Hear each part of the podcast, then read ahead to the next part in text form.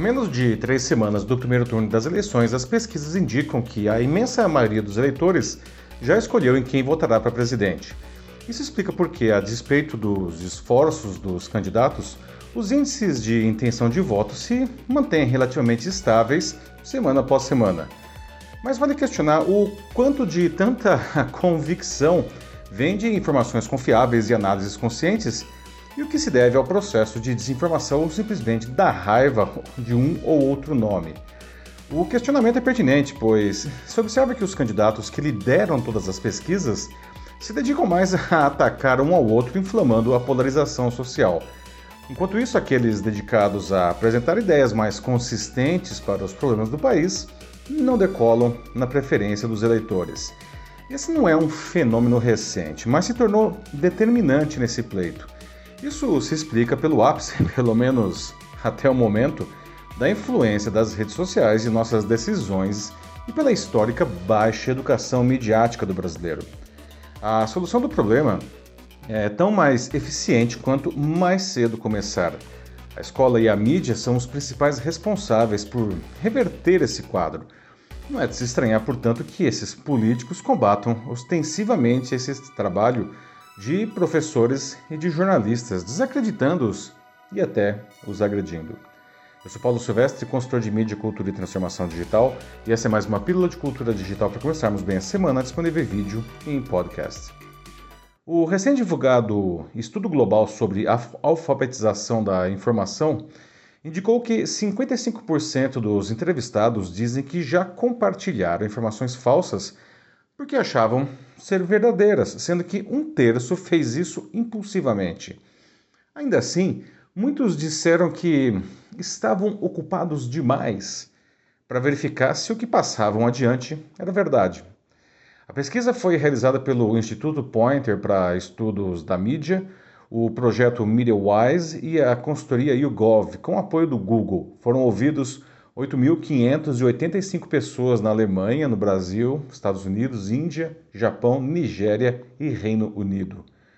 O levantamento indica ainda que 62% dos entrevistados dizem ser impactados por informações falsas online toda semana, mas a maioria, especialmente os mais velhos, relutam, têm medo em corrigir pessoas que publicam informações falsas.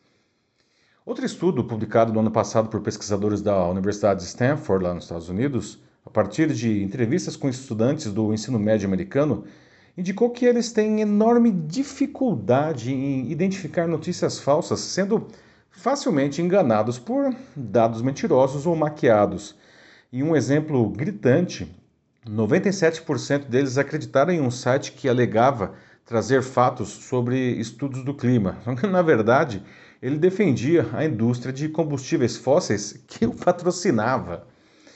Os autores do estudo afirmam ser crítico que a educação midiática seja incluída nas escolas e que os estudantes aprendam como jornalistas e agências de verificação trabalham.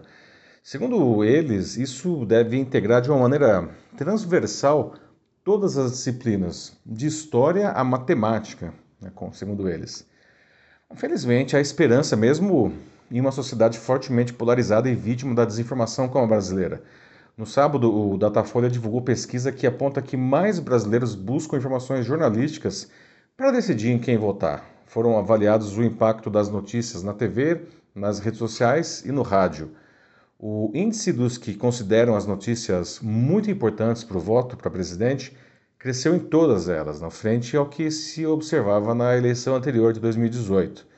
No caso da TV, isso subiu de 43% para 48% dos entrevistados indo de 38% para 44% das notícias nas redes sociais e de 39% para 42% no rádio.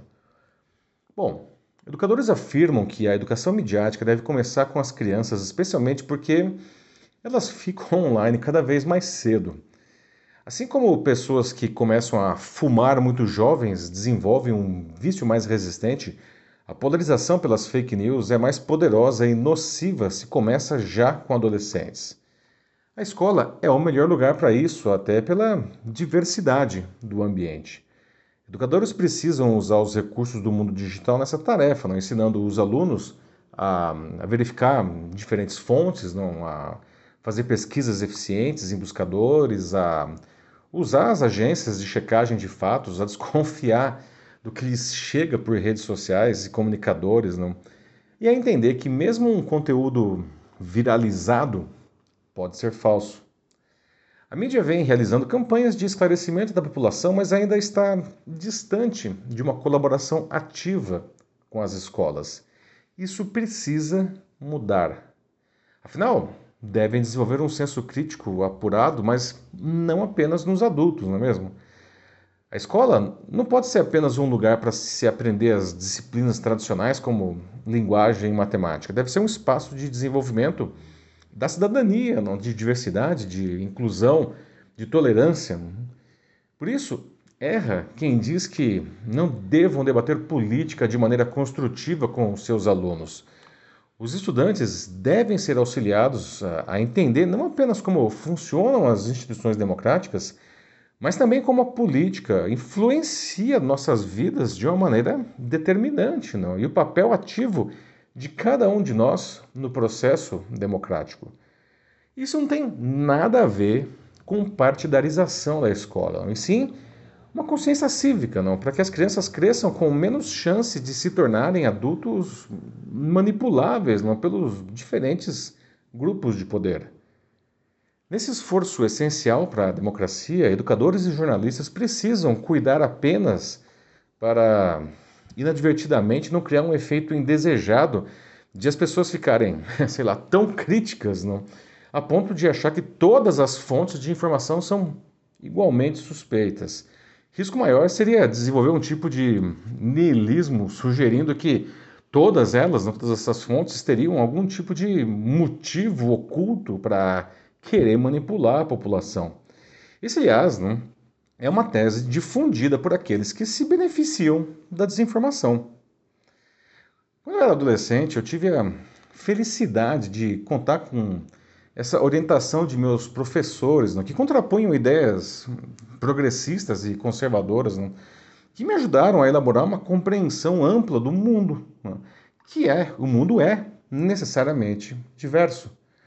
Os educadores devem ser ajudados e orientados, nunca censurados ou constrangidos como tem sido feito. Não. E eu também tive a felicidade de ter uma robusta educação midiática desde pequeno, aprendendo o papel essencial do jornalismo na manutenção da democracia. E assim eu aprendi a separar o joio do trigo não, desde cedo. Bom, temos que parar de acreditar que, como se diz por aí, não, política, religião e futebol não se põem à mesa. Essa ideia só serve para criar cidadãos mais, mais dóceis, não, que não se envolvem com temas delicados, que são aqueles que convidam a pensar e a melhorar a sociedade. Com isso, eles se tornam mais suscetíveis a comandos não, dos líderes em quem acreditam.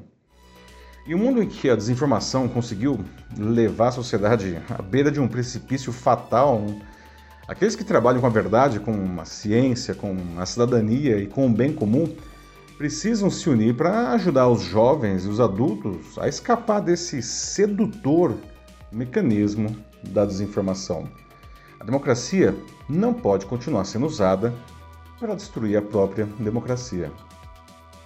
É isso aí, meus amigos.